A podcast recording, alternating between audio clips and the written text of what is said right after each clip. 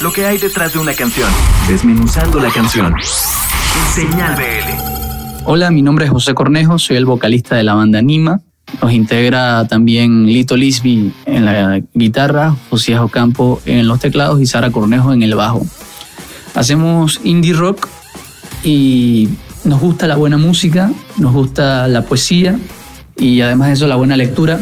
Creo que esos son tres componentes que son muy importantes en la banda y que, nos definen como tal. Hola, les habla Lito Lisby, el guitarrista de la banda. Estamos presentando un EP de dos canciones. Una de ellas se llama La Nave, la otra se llama Andrea.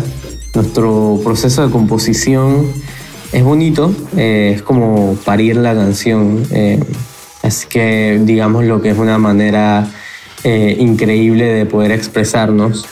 Generalmente las canciones vienen del vocalista por experiencias eh, con chicas eh, o experiencias que él mismo ha tenido eh, de pensamientos. Cuando él las comparte con, el resto de la banda, se construye la canción musicalmente y pasa por ese proceso de mutación que, que nos gusta mucho, que entra en la grabación. Tuvimos la oportunidad de grabar con un amigo nuestro, se llama Dominic Moreno, en la ciudad de Panamá. Eh, nos gustaría pues en un futuro poder grabar en, otros países, sería increíble. Y nos hace muy felices poder estar trabajando en, esto que nos gusta, que nos apasiona, que es el mundo del arte.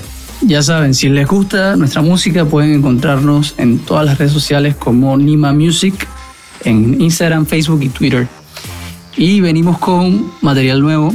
En este caso son videos musicales de Andrea y la nave, así que esperamos les guste y se lo tripen. Bueno, tripear es una, una palabra que usamos acá en Panamá. Mucha fuerza, mucho ánimo. Vamos a salir de esto eh, unidos. Somos Nima y estás escuchando La Nave a través de la señal BL. Un saludo a todos los oyentes, un abrazo fuerte. Fuerza.